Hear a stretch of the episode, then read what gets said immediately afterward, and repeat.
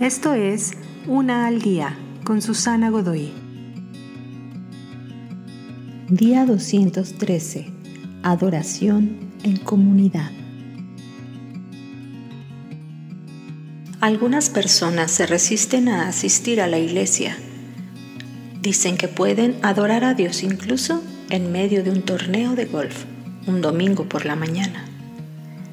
Mientras que Dios ciertamente puede ser adorado en la naturaleza, ese no es el retrato perfecto de lo que adoración pueda significar.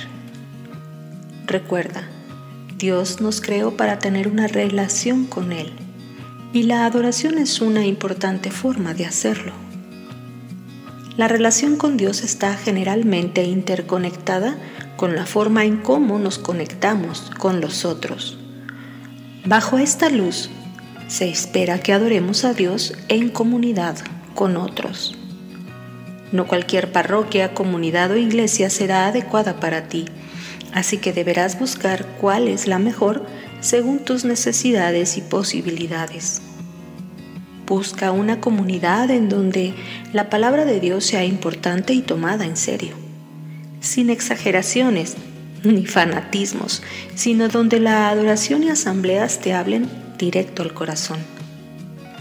También busca una iglesia donde la comunidad y el sentido de familia sean valorados.